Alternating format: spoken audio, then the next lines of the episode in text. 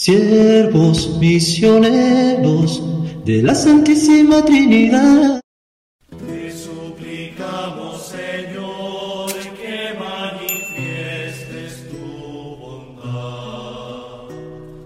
Este es su servidor, el Padre Roberto Mina, siervo misionero de la Santísima Trinidad. Los saludo desde la parroquia Nuestra Señora de la Victoria en Compton, California. Le pedimos al Señor que nos ilumine con esta oración. Dios misericordioso y eterno, te pedimos entregarnos a ti con fidelidad y servirte con sincero corazón. Por nuestro Señor Jesucristo, tu Hijo, que vive y reina contigo en la unidad del Espíritu Santo y es Dios por los siglos de los siglos. Amén.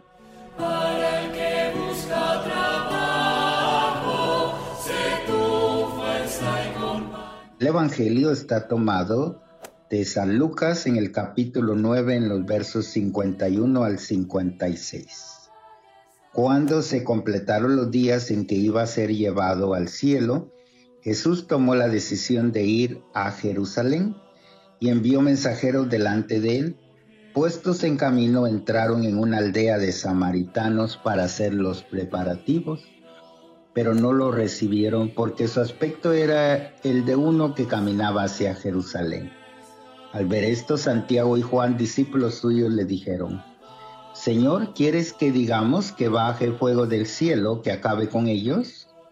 Él se volvió y lo regañó, y se encaminaron hacia otra aldea. Palabra del Señor. Gloria a ti, Señor Jesús.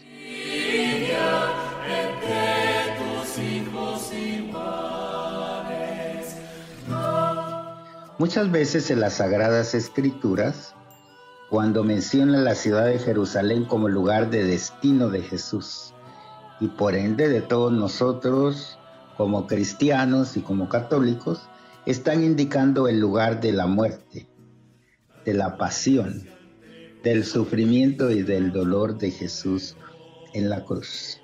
Bien sabemos que fue allí donde Jesús entregó su vida por la salvación del género humano no es de extrañar que en algunas de las regiones donde él predicaba que la salvación implica un sacrificio que conlleva la muerte, no lo quisieran.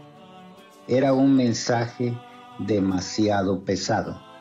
Por eso cada vez que Jesús hablaba precisamente de su pasión, de su muerte y resurrección, los apóstoles no le ponían ninguna importancia o si no cambiaban de asunto, pensando pues otras cosas como quién es el más importante entre los apóstoles. Este mensaje sigue siendo fuerte para los oídos de quienes hoy escuchan que para alcanzar la gloria se requieren sacrificios. Muchas personas no desean esos sacrificios. Hay hasta una secta que se llama Pare de Sufrir entonces los cristianos deben reconocer este carácter sacrificial de la fe. Y no pueden de ningún modo pretender saltar a la gloria sin haberse esforzado, pues quien no carga con su cruz no es digno de mí, dice el Señor. Así que ánimo, no te dé miedo de caminar hacia Jerusalén, de aceptar que hay sufrimientos en tu vida en la vida de tu familia, en la vida de la sociedad o en el mundo.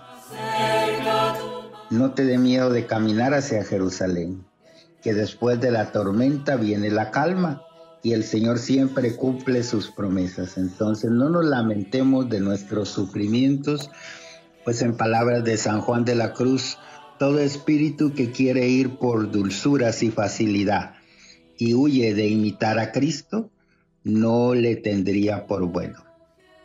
Más bien hay que darle sentido al sufrimiento. Habría que pedirle a Dios que yo aprenda a entregarle mi sufrimiento a Él, darle un nuevo sentido, porque el sufrimiento de Cristo no significó la salvación para ti y para mí. Eso sí, Dios nos deja en libertad para que cada uno de nosotros demos una respuesta de amor. Recordemos que llevamos un camino de fe adelantado porque son varios siglos de iglesia donde los cristianos han dado testimonio de la fe.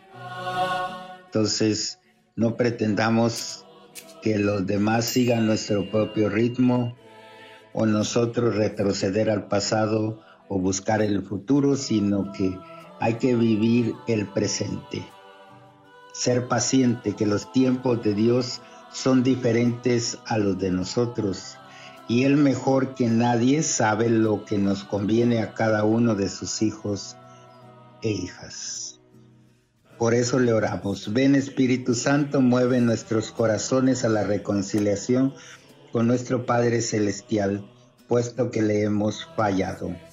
Ayúdanos a cargar nuestras cruces de cada día y a reconocer el valor del sufrimiento en nuestras vidas para que participemos con amor de los sufrimientos de Cristo que siguen dando la salvación a todo el mundo.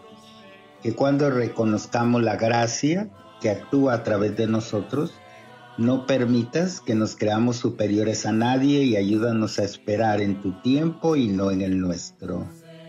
Alcánzanos la gracia de llevar nuestros sufrimientos con la esperanza puesta en Jesucristo, que al pie de la cruz creyó en la resurrección y nos invitó a nosotros a vivir la fe. Nos bendiga Dios misericordioso, Padre, Hijo, Espíritu Santo. Amén.